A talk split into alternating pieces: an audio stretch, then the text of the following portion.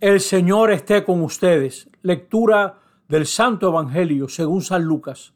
En aquel tiempo dijo Jesús a sus discípulos, un hombre rico tenía un administrador y le llegó la denuncia de que derrochaba sus bienes. Entonces lo llamó y le dijo, ¿qué es eso que me cuentan de ti? Entrégame el balance de tu gestión, porque quedas despedido. El administrador se puso a echar sus cálculos. ¿Qué voy a hacer ahora que mi amo me quita el empleo? Para acabar no tengo fuerzas. Mendigar me da vergüenza. Ya sé lo que voy a hacer para que cuando me echen de la administración encuentre quien me reciba en su casa. Fue llamando uno a uno a los deudores de su amo y dijo al primero, ¿cuánto debes a mi mano, a mi amo? Este respondió, cien barriles de aceite. Él le dijo, aquí está tu recibo, aprisa, siéntate y escribe cincuenta. Luego le dijo a otro, ¿y tú cuánto debes? Él contestó, cien fanegas de trigo. Le dijo, aquí está tu recibo, escribe ochenta. Y el amo felicitó al administrador injusto por la astucia con que había procedido. Ciertamente, los hijos de este mundo son más astutos con su gente que los hijos de la luz. Y yo les digo, ganen amigos con el dinero injusto, para que cuando les falte, le reciban en las moradas eternas. El que es de fiar en lo menudo, también en lo importante es de fiar. El que no es honrado en lo menudo, tampoco en lo importante es honrado. Si no fueron de fiar en el injusto dinero, ¿quién les va a confiar lo que vale de veras. Si no fueron de fiar en lo ajeno, lo de ustedes, ¿quién se los dará?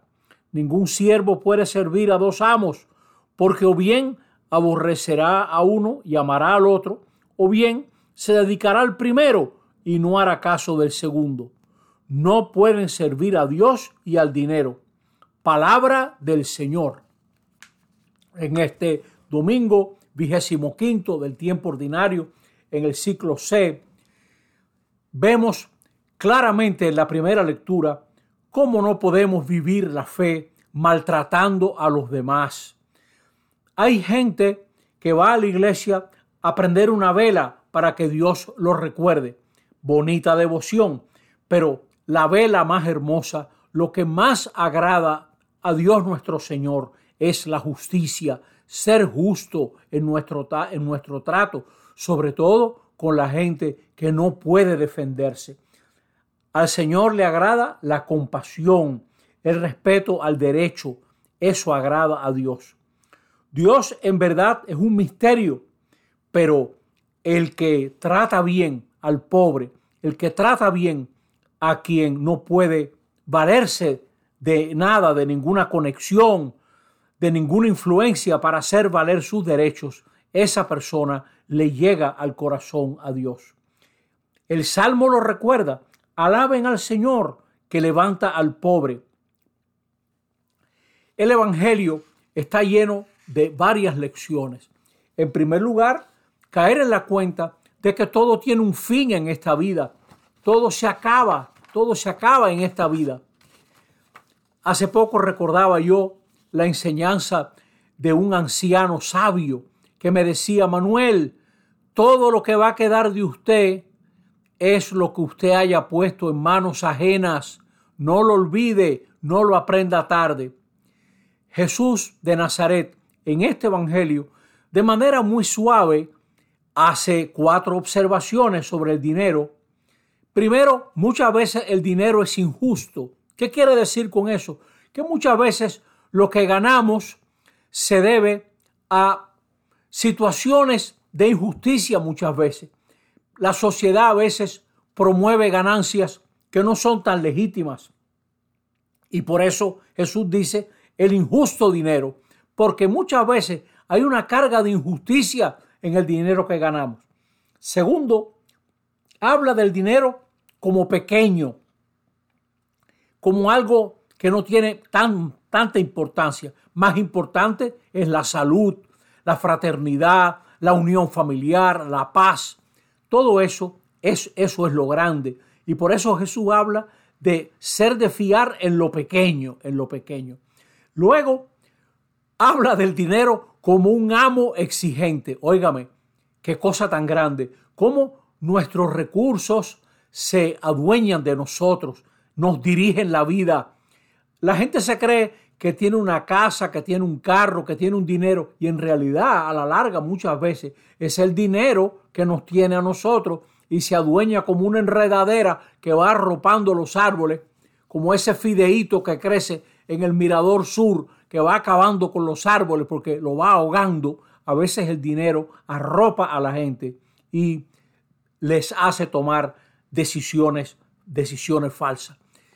Coloquémonos delante de Dios como alguien que nos va a pedir cuenta, como el Señor del Evangelio. Dame cuenta de tu administración. Da pena ver nuestra falta de creatividad.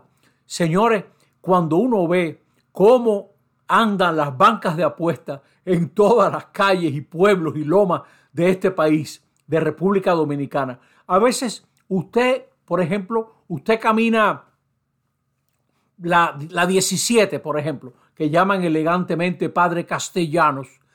Y yo no, no sé cuántas bancas de apuestas hay en la 17, a veces una al lado de otra. Qué creatividad para quitarle los chelitos a la gente pobre. La gente hace alianza para repartirse el poder y para ganar el poder. Nosotros debiéramos hacer alianza para crear oportunidades para la gente que no tiene oportunidades. Pues creo que ese es un reto para nosotros los que los creyentes, un reto ver cómo nosotros hacemos para crear esas oportunidades de educación, de trabajo, de ahorro, de crédito, eh, tecnología, de buenas prácticas que permitan que la gente pobre pueda echar adelante. Eso sería una gran cosa. No se trata de ahora hacer trampa con las cuentas. Jesús lo que alabó no fue las trampas del empleado injusto, lo que alabó fue su astucia, su creatividad para crear una nueva situación. Y eso nos falta a nosotros. Qué difícil, qué difícil se nos hace usar el talento que Dios nos ha dado para que la sociedad, la economía, etcétera, funcione mejor.